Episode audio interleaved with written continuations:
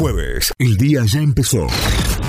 Y esto es lo que tenés que saber para arrancar. En Notify. Casi todos los precandidatos a presidente suspendieron sus actividades de cierre de campaña por el crimen de Morena.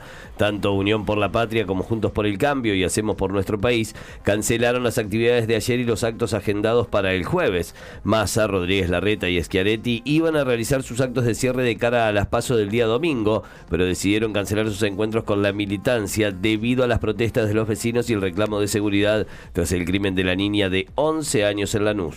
El INDEC informó que la actividad fabril bajó en junio 2,3% interanual. La actividad industrial registró en junio un retroceso del 2,3% interanual debido esencialmente al magro desempeño que marcaron durante el mes la molienda de oleaginosa, de cereales y la producción de vino, afectadas principalmente por la sequía. Esto informó ayer el INDEC. La baja de junio cortó una racha de tres meses consecutivos con números en alza en el sector fabril, lo que determinó que el acumulado del primer semestre cerrara con una suba del 1,3% respecto a igual periodo de 2022. Si está muerta, quiero esos huesos, reclamó la mamá de Marita Verón. Susana Trimarco, madre de María de los Ángeles Marita Verón, desaparecida hace 21 años en Tucumán, aseguró este miércoles que quiere encontrar los huesos de su hija. Dijo que el sindicato de Luz y Fuerza está involucrado en el caso y remarcó que ya no le tiene miedo, que ella no le tiene miedo ni al diablo.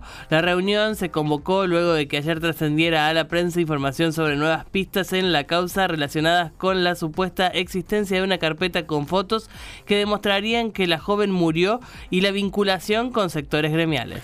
Los industriales rechazaron un eventual aumento de salarios por decreto. La Unión Industrial Argentina advirtió que los aumentos salariales por decreto distorsionan los convenios colectivos y ratificó que el camino para las discusiones son los acuerdos paritarios. La central Fabril se opuso así al anuncio del ministro de Economía y candidato presidencial por la Unión por la Patria, Sergio Massa, de disponer un aumento salarial de suma fija consensuado con las centrales obreras. Boca ganó por penales y está en cuartos de final después de empatar 2 a 2 en los 90 minutos. Boca derrotó 4 a 2 en penales a Nacional de Montevideo y avanzó grande. a los cuartos de final de la Copa Libertadores donde va a ser campeón. Sergio Chiquito Romero contuvo dos disparos El en la definición grande. para que el Ceney se avance de fase donde va a enfrentar al ganador entre Atlético Nacional de Colombia y Racing que definen la llave esta noche.